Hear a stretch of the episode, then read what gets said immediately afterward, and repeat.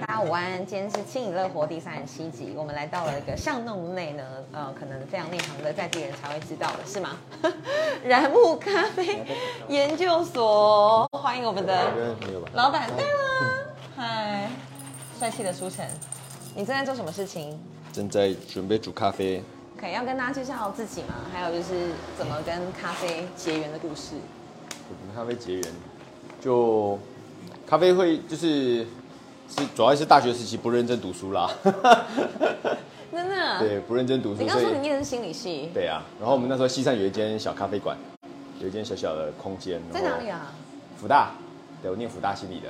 天哪，你会认识？好，你可能不会认识，因为你太年轻了。谁？像是蔡玉慧啊，戏棒的，戏戏棒呃戏棒的嘛，嗯那可能有点年纪。好，呃，其实我参与过一小段时间，但没有那么久，对。OK OK OK，嗯，你刚毕业没多久，对不对？啊，真的吗？听到这句话很开心，其实已经有点久了，大概已经有六年六呃七年喽，OK，七年了，对，嗯哼，出来后就做这个，所以现在二十九岁左右。对，对对对对对对，好年轻哦。好，你说你在福大的时候就有做咖啡的小小的，就是我们系上有一个小空间储藏间，然后它被教授们改来就是做那个一个小咖啡馆这样，嗯，啊然后那时候就是不读书会窝在那里煮咖啡。哎 所以培育了很多咖啡创业者嘛。除了你之外，呃，不不不，有没有培育很多咖啡创业者？我不我不确定，但是我知道心理系出来蛮蛮多同学以前没有在咖啡馆，可是出来之后，现在也我有一些同学也都在咖啡馆工作。陆陆续续都走入咖啡这个行业。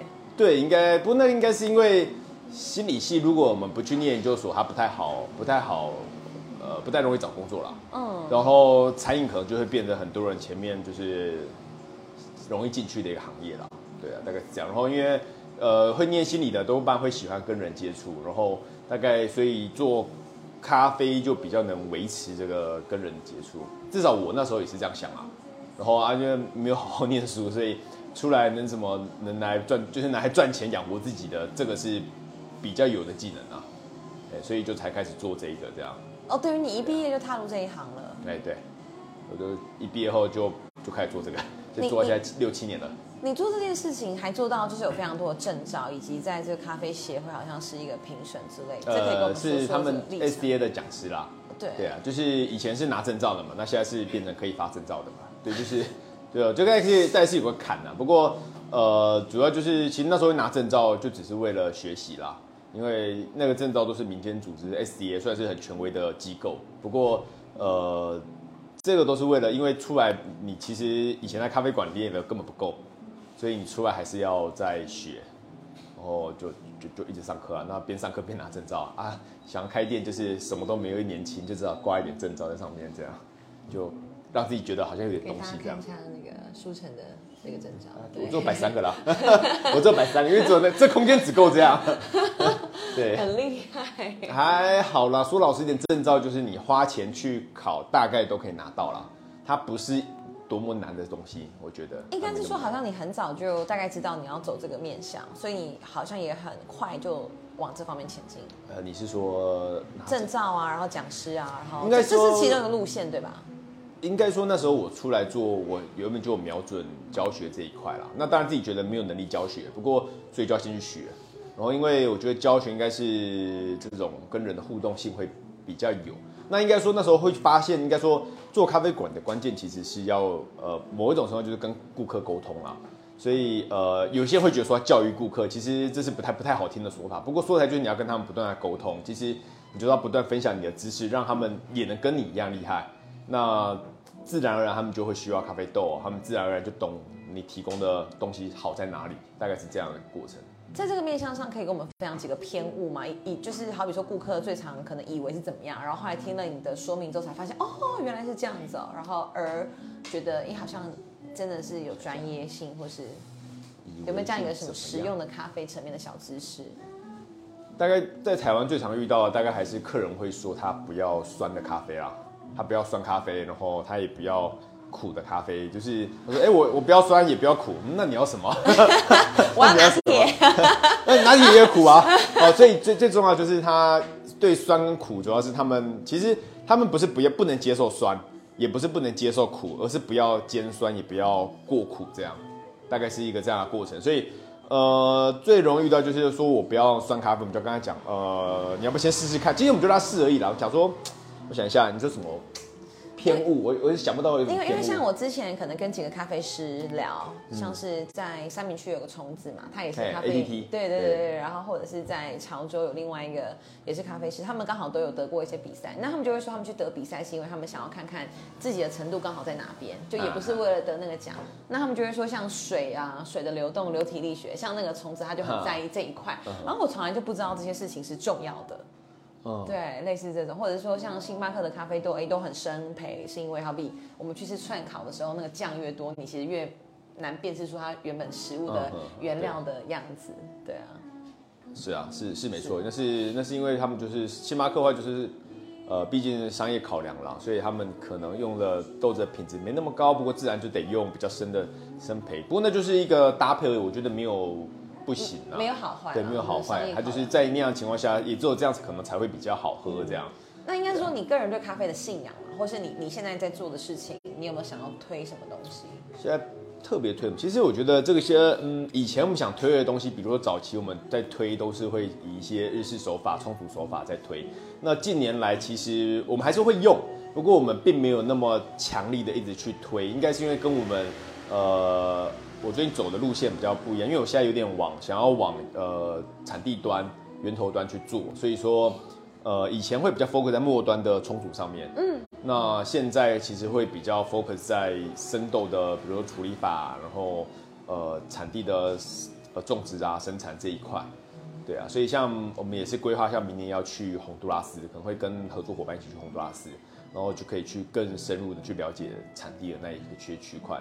所以其实是有点想把市场的呃重心跟规模做的比较大一些些啦，倒也不是说我就是已经没有那么 focus 在说末端的咖啡店，以前可能想说，哎，我想要多开几间店，现在想说，哎，不一定急着开几间店，那我可能想要再往源头端，我觉得那那目前让我更有兴趣啦，嗯，因为现在当然因为生呃精品咖啡很多人都是讲究说生豆的品质嘛，那但生豆品质常常呃说老实点，我们咖啡从业人员。很多来也都是从豆商那里买，那豆商说它是什么？有些时候，其实即使是从业人员也不一定能分辨出来。对，那其实我觉得中间还有蛮大的一些资讯落差，那所以我觉得都是蛮神奇的一块了，所以就想要进去看看这样。好有趣哦。对啊，因为啊感觉出轨比较比较好玩嘛，虽然那有点危险。哇塞。对对，中南美洲有点危险。对，但是有认识的，所以想说跟着去才会比较安心。那几年前我去过一次啦。五五五年前，五年前的时候去过一次，那时候还没开店，没有开店前先去了一趟产地，然后去还是啊哦，有有很多跟我想象的，呃呃不一样。想听听看这个？呃，我想一下哦，嗯，应该说主要是因为产地他们会有呃产量很大的一个情况，他们他们的一些思维跟我们末端我们在想的思维可能差很多。比如说，我们都认为说，你咖啡豆要你的生豆要让我想我们的末端的烘焙商能买。就品质要高啊，那要特殊的品种啊，你有没有 Geisha 啊？你有没有什么 Java 啊？什么尖身波旁啊？我们都认为说，呃，庄园主应该都要懂这些，然后都要跟着种这些才会买，然后都就我们就很难理解说，为什么你都要种一些没有那么好喝的品，没有不是那么好的品种，甚至想要种偏萝卜类的那种体系的咖啡豆。可是，在产地端，其实他们在意的差很远，因为他们呃产量对他们很重要。那因为一年咖啡就一收。所以你你这你这一整年的呃全家的生计就是赌在这一年的产季端，所以那咖啡很多时候是称斤论两在卖的，它在国际上是期货，世界第二大期货是咖啡豆，那它都是每呃可能每磅多少美美金这样去算的，所以你的产量当然就变得很重要，所以他们在意的就会是越多越好，对，正常来说是越多越好，对不对？你一公斤可能就十块钱的话，那你想要赚更多钱，你就要更多公斤才可以去去。去赚到那个钱嘛，所以他们会一定会在意产量。然后，那我们也很难想象的是，呃，种植上 看天吃饭很重，就是的那种、那种、那种波动性很大。看天以外，还有比如说病虫害，比如说干旱，像这前两年咖啡豆会暴涨，就是因为巴西干旱嘛。巴西干旱加上呃疫情，再加上全球的货运又变贵，所以整个咖啡豆的进来的成本就很高，翻了快将近一倍，整整一倍。那你看产地端，他们在意是有些整个咖啡园，如果你就是种了咖啡果小度，你的果可能都会被果小度给吃光光。你如果没有种抗病品种，你可能叶锈病一感染，你整个园子也都会全都感染，几乎你就会完全没有产量可以收。你就想你的收入突然因为一个病虫害可能少掉了三分之二，甚至到全部。真的很天时地利人和才可以喝到一杯咖啡。对，所以他们在意的就是这个。然后所以他们常常是借钱再去种，然后然后赚到了一点钱之后再去借下一笔，再继续种。他们就是在这个一个循环下，所以有时候一个天灾啊什么的，他们就会几乎就没有收入这样。所以他们在意的东西很不一样，甚至产地端常常是，呃，有些农民甚至一辈子也没喝过自己的咖啡，不能说没喝过自己，他可能会留一些不好的咖啡给自己，可是他卖出去的。精品咖啡，他可能被收购咖啡卖出去的，他自己都没怎么喝过，因为他全部尽可能卖出去就卖出去，所以他可能都不知道自己的咖啡可能很好喝，可是他可能又被很贱价在收购。天哪！对，然后，所以呃，然后你就看他们处理东西，我们会觉得，比如说啊，还有挑豆，我想到了，这样讲要挑豆，台湾人很在意那个生豆要挑，说我们要把瑕疵都挑掉，然后就是一公斤一公斤，就是拿放大镜在在挑。然后来的时候都会嫌说，哎，你生豆瑕疵很多啊，叭叭叭叭叭，怎么没有那你挑好啊？然后这这个问题，其实你在产地端就知道，当你要处理只有几公斤，你会觉得挑的可以；可是当你要处理几吨、几百吨、几千吨的时候，那个不是你用人挑可以解决的。对，然后它就是农产品，所以原本的样貌可能真的更糟糕。那它一定要透过大型的设备去挑选之后，然后最后层层筛选之后，再经过人工，然后透过便宜的人工去筛选。可是再怎么样，都还是会有。些许的瑕疵，那你要把它筛掉都可以，就是要花钱。那台湾厂商就是末端不不太想花这个钱，可是又想要它弄得很干净，然后就很纠结，在他一定要来的时候一定要亲自自己挑过。可是以商业角度来说，其实你这里的人工比那边人工贵很多，所以你你你买进来再把它挑掉一堆，其实是一件很本末倒置的事情。你应该在产地的时候就要求它挑好，然后买进来的时候直接买品质好的，而不需要你进来的时候再继续再继续挑。然后还有我们很迷信小农这件事情，会觉得啊小农好像他们可能会很好喝啊，然后帮助小农啊，很有公益价值啊。可是实际上就是你去那里发现小农根本小农很难有好咖啡，因为他们没有足够的设备。那光是处理法这过程中就需要很多设备，就是你说瑕疵就需要设备去挑除。对对，所以你没有大型设备，你挑的成本就会很高，所以就不太可能做这件事情。所以其实越大的就是很多品质就是就用钱堆出来的。所以很多人其实你在台湾买到的。生豆三高点小农根本都不是小农，其实都是大农。可是他就是知道标榜小农你会买，所以我就标榜小农给你。所以这这就是蛮大的一个迷思，然后就是大家都不知道，反正大家买的开心，那卖得掉就好。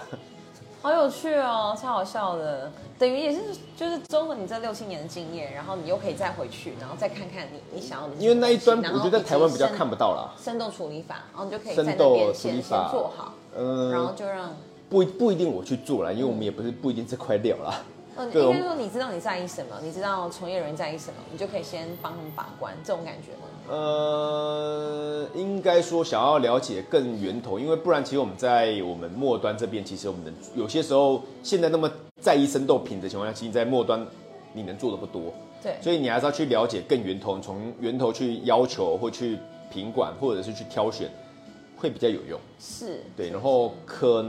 我也是觉得有趣啦，倒也没有说一定要把规模做多大，就觉得这边是台湾看不太到的东西，蛮有趣的。很好玩啊，对对，因为就以前觉得每天冲煮很好玩，那煮酒就嗯，好像就差不多这样，就觉得嗯，想要可以在 level up 一下。对对对，就觉得啊，其实还蛮受限于烘焙的。从玩了烘焙之后，发现哎，其实蛮受限于生豆的。嗯，那所以最难获得知识是生豆端的知识，所以近年都是往那边去了。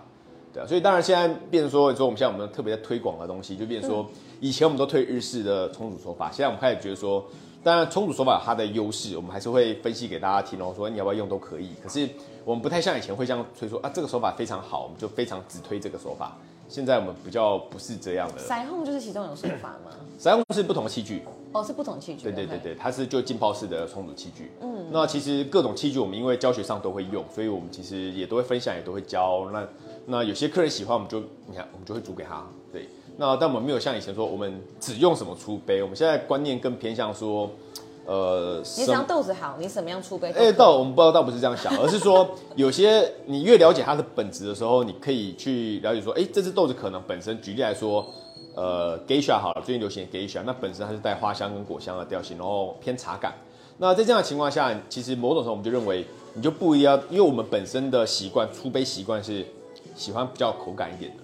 那我们现在知道的是，其实有时候是生豆本质就这样，那我就不去强求它一定要煮得很很粘稠或已经很很有口感，因为有点本末倒置。我在要求一个本来就没有什么口感的品种，和硬要它榨出一堆口感，然后发现我怎么找不到我要我心目中的 geisha，其实你就找错人了。对对对，哦，好有趣哦。对，所以我就觉得说，哎、如果你我现在买 geisha，那我知道什么客人会喜欢，那我就喜欢茶感的、喜欢花香的客人，我就提供给他这一种。对那有些客人其实即使他是很贵的 geisha，他也不爱，嗯，他就还是喜欢生培、苦甜、有有口感，甚至甚至有点焦焦，他也很爱。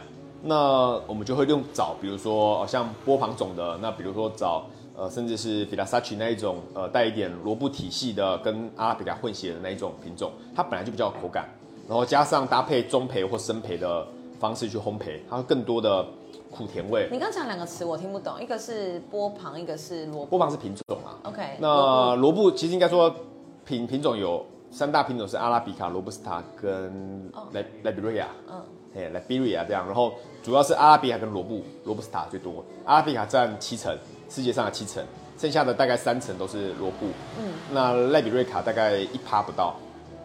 那现在就是说，一般大家你有看 Seven 会写百分之百阿拉比卡，因为通常阿拉比卡因为糖含量跟脂肪含量啊，它香气比较好啦，所以现在都会大家精品咖啡都喜欢喝它。可是不代表说只要叫阿拉比卡就好。那因为罗布有优势，就是说它很耐病虫害，所以现在暖化的关系、病虫害等等问题，罗布体系变得很重要，因为它就是比较稠用，所以人家就在想说，既然它很稠用，那一个比较细致，那有没有可能两个混血之后，它产生又又好喝又稠用的米羹啊？可以吗？可以啊，就是会有，但就是这就是基因这样去做，那其实有 有可能会出现，也有有就是他们会去挑选啊，所以它不是产地，它是种。它是品种 OK 那产地就要做品种筛选。你在产地有把品种筛选做好的时候，其实结果就会，因为你一种下去，咖啡要四年才会开始可以收成啊。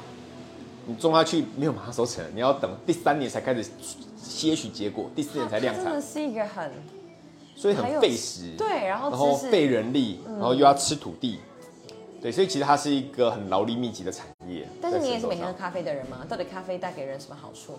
呃，但是它好处，除了买一杯咖啡的时间之外，好处就好喝啊，好喝啊。很好哎、对，为什么叫燃木咖啡研究所？OK，燃木当初的想法是说它是一个引火的概念呐。那因为我从心理系出来，我们还是觉得说，我认为呃，咖啡就像呃，燃木是指引火下面那个木头，就是可以拿来烧的那个材料。然后我们就烧过的木炭，呃还没有烧过，还没有烧过。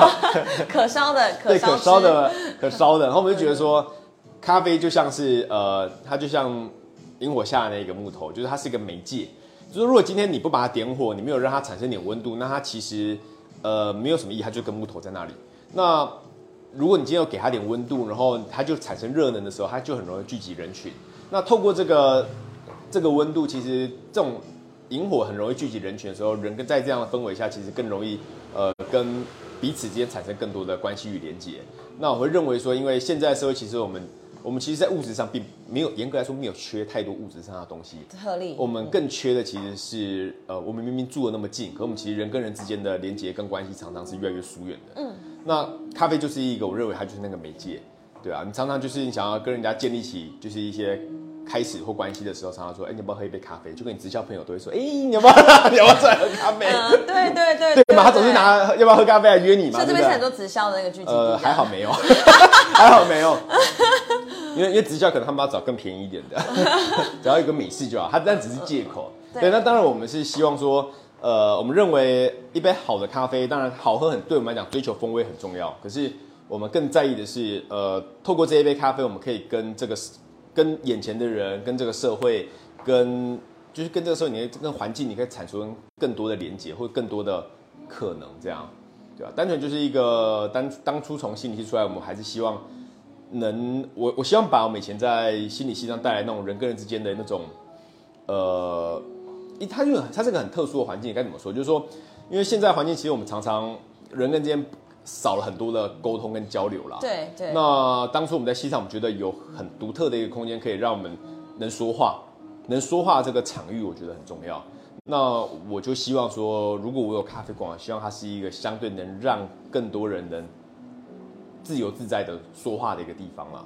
相对来说，那也就希望这样能让这个社会发生点更多的可能。这样，那至于是什么，我并没有去限制它。有之前的教授就是教过你来过这边吗？啊，教授吗？对，或者是在你们系办系我们是有蛮多学学长姐会会会来啦。有一次有个客人讲讲，哎、原来真的就学姐，真的就是他是知道你，然后啊，而没有没有没有，他是真的是来了之后，然后才发现对对对，才发现他是我们系上的博班的学姐。对啊，哦很酷很酷哎。那要不要介绍看看你的菜单以及你的设定，还有就是你觉得在这个店里面发生很有趣的事情都可以。菜单菜单菜单菜单介绍什么？菜单，诶、菜单我要介绍什么？想想，应该说对于呃喜欢咖啡的人，然后你会怎么推荐啊？或者说呃，我们可以先说我们店里特别的大概是我们比较有外面少见，大概是松屋式的这个煮法啦。大家看得到吗？松屋我刚好看到嘿松屋，嗯，对，它是日本蛮老的一个冲煮手法啦。那主要就是它会把，就是你会看到它很炫技的把 水这手冲壶拉很高，然后去像就是类似点滴的方式去煮它，然后会煮出非常浓，大概一比五的一个它的一个原液，一个精华液这样。然后它可以再透过兑水或者是直接品饮的方式去喝。那是一个在名古屋爱媛县那一带其实流行蛮久的一个手法，可以说是一个流派啦，有将近六十年。哇塞，对，那我们觉得这个其实是那时候日本人爱喝生培的一个蛮好，对，对于生培，我们觉得它是蛮好展现生培的一个手法。对。对，那这是应该是台湾都比较少见的那。我想看你煮松屋啊，我要点松屋对对，还好今天我们有穿白色的，可以煮。会滴出来是不是？对它它会它它会喷。然后你还有甜点，你的甜点都是 我们甜点其实比较固定啊，我们甜点，毕竟我们还觉得我们是咖啡店，所以我们甜点的比有重领领领主妈脑奶奶，柠檬林州麦对啊，柠檬棒蛋糕，还有布里多可颂，可以。生培。那我们来煮个生培好了。金泽它也是一个地区性金泽它也是个手法，它是嗯由 Kono 延伸出来的一个手法，由金泽正信先生研发出来的。然后我们其实以前还有河野 Kono 的点滴的煮法啦，但因为呃我们新的店呃稍微有点外在店的形态，我们就把它拿掉了，因为它比较花时间。对对，那哦，我们你还有另外一家店没有没有没有，我说我们这间店开了之后，我们的店型比较是外带店，，OK 啊，所以我们就比较没有用 Kono 在出杯。了解。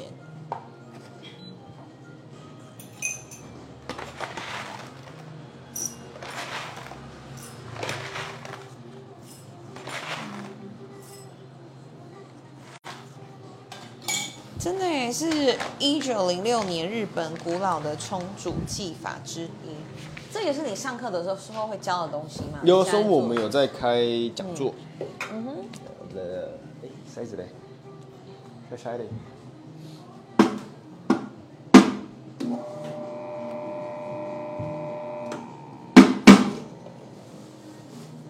你一开始有特怎么样特别的宣传你的店吗？或是怎么样让店？我们我们在店面上的宣传比较多，也就是主打这样的比较少见的日式手法啦。嗯，然后我们在楼上，我们还有做一个就是看呃，我们现在这里算是一个我们叫 Feel with Coffee Space，就是说算是一个共享空间。对，那就是因为我们也也会开课教冲煮，也会教烘焙这两个为主。那所以我们楼上的教室就是说也有开放呃竹林烘烘豆机，因为当初我们自己出来的时候也是没有先买烘豆机就开始跟人家借，嗯，然后我们就也希望延续这样的一个概念，就是说其实呃很多人都想开店，很多人都想做这一行，那我们觉得我们可以帮助更多人，就是说你前面的时候你可以先不要用那么高的成本就可以开始你的一个事业这样，是然后也可以让你去 try and error 啦，就是说你可以现在先试说自己适不适合，然后找到自己喜欢的风格跟路线了之后，你再去买你的红豆机，甚至你已经开始有一定的客人的时候，你再去买红豆机。所以大家都知道这边可以接红豆机吗？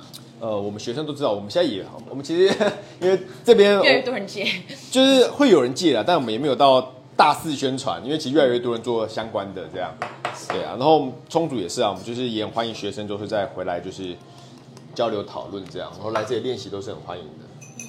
然后我们晚上也是，我们晚上也是就是会有把我们这边的吧台借给另一个叫咖啡泡制所，那就是一我们共享同一个空间，然后就是晚上，因为他想做深夜咖啡，所以我们就把我们因为晚我们只到平日只到七点嘛，我们就在七点之后的时间都交给他这样。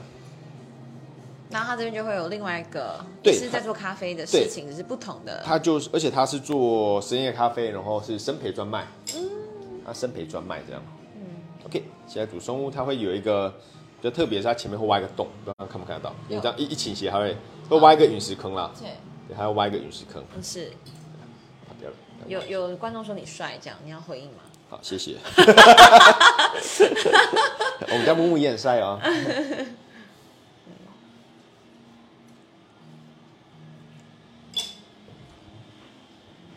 OK，然后它这个它会用沸水去煮，这是蛮特别的。哦，就是你你的意思是通常不会用沸水煮？对，通常我们在手冲不太会用沸水去煮。那这个是需要的。对，松屋会用沸水。那这个原因其实很简单，因为这个是六十年前的说法。对那时候温度计又贵又不普及，都是水银温度计跟酒精温度计，很贵又很容易破。一定是先用沸水吧？就是后来他们发现，反正在平面沸点都是一样一百度嘛，所以只要你煮沸就一定是一百度。然后，所以它之后怎么控控制温度，就是它透过拉高这个注水的高度。OK OK，OK 好，OK，先把它第一阶段的注水，它就是会拉个大概二三十公分这样。它分很多个阶段吗？主要它会第一个阶段比较特别，是它会做一个闷蒸，而且是真正的闷蒸哦，因为待会会加盖。嗯，好好玩哦，因为印度拉茶的概念吗？还是呃拉茶吗？我还蛮爱喝印度拉茶的啦。就是前面它就是让咖啡粉湿润之后，我们就会真的加一个盖子。嗯，所以它真的会加一个盖子去焖它。所以很多人以前手冲都会先说焖蒸焖蒸嘛，其实很可能焖蒸是从松屋开始出来的。哎、我忘了塞。很好玩。对啊，它就真的会加一个盖。那主要它是希望保留里面的那个湿气跟空呃热度、保温跟保湿啦，让它让气体更彻底的排出来。然后它会焖蒸三分钟，所以现在很闲，我们有三分钟可以慢慢聊。哦，然后呢？然后接下来就是它最后会做萃取，它就会用冲刷的方式直接煮到指定的量，大概是一比五左右。那我们刚刚是用三十六克，会煮出大概一百八十 ml 的咖啡液。嗯，然后之后再看自己要怎么去。去之后煮出来的原液就可以看你要怎么去调整浓淡度。那他们煮出来的原液其实呃可以兑大概将近一倍的水量，嗯，了解，所以就可以喝到大概三百六。标准大概对标准就是直接兑一倍。嗯，然后但有些老他们喜欢喝浓一点，就可以直接喝原液，或者哦，是直接喝原液，OK。对就是那直接加欧蕾就是一比五到一比十之间，你都可以自己去做调整。好玩呢。所以当初他们这个手法是很商业性的，就是他们是为了要日本人，因为他们那时候也没那时候也没意式机，然后他们要大量出杯，所以他们只好找出这样的办法，因为很方便调整。然后再来松屋非常的耐保存，就是说它的原液放在那里，你放在常温下哦，你可以将近整整一天都不太会走味。嗯，因为一般的咖啡你煮完大概一两小时，你会看它开始会灼灼的嘛，对然后会变酸，会变比较浮油对对对，会会比较尖酸这样，然后味道会有点跑掉。那其实主要都是因为那是会氧化。那松屋的煮法，它的油脂萃取是比较少的，所以这就是它会减少这个跟空气中氧化的可能，所以它就比较不会变质，所以它就能放的比较久。所以他们以前是晚上关店之后结束之后，然后就就煮煮一堆，然后可能一大桶，然后就可能不包起来，有冰箱放冰箱，没冰箱就放常温。他们那时候可能也没有太，就是冰箱可能都是那种放冰块的冰箱因为是。一九零六年嘛，对啊。对，然后所以他们就会先放着，隔天早上的时候拿出来，要热咖啡就加热，要冰咖啡就加冰块，或加冰水，然后要常温就兑水，就很方便。哦，两分十五秒，就准备了很多很多的原料的概念，这样子。因为他们那时候是副餐咖啡的概念，就是你点一个餐嘛，会有副餐红茶一样嘛。那我不可能你点一餐了，我都忙着做餐了，我还要给你煮咖啡，没空，所以我要先做好了就倒一倒就给你这样。很聪明哎。那加上当时的咖啡生豆的品质没有那么好，这样的煮法其实有一点去头去尾，所以它可以说它的复杂度没有很高，可是它干净度很高。嗯，因为当年的生豆其实品质没那么好，他们更着重在去掉瑕疵味这这这个重点，跟现在我们精品咖啡有些时候是尽可能让它因为已经瑕疵很少了，尽可能让它更丰富、更饱满的概念不太一样，时代不一样了。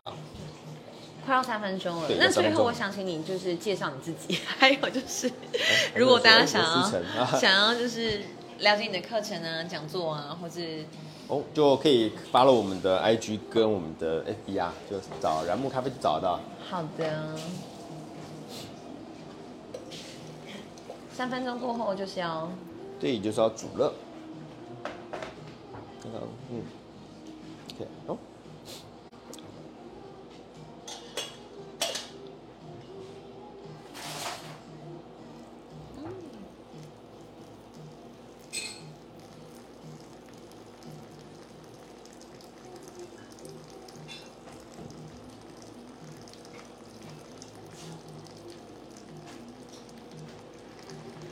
欢迎大家就是来到我们的燃木咖啡研究所找书城。那我待会就来享用这一杯咖啡。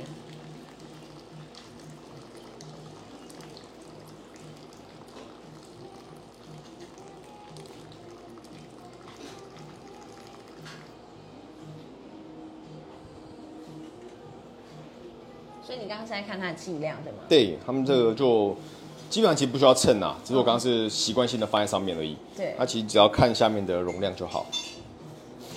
到一百八。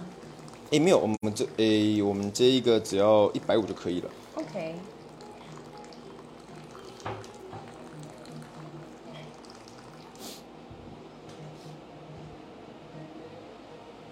那我们最后尾声在煮这杯咖啡的时候，有没有什么想跟大家说的呢？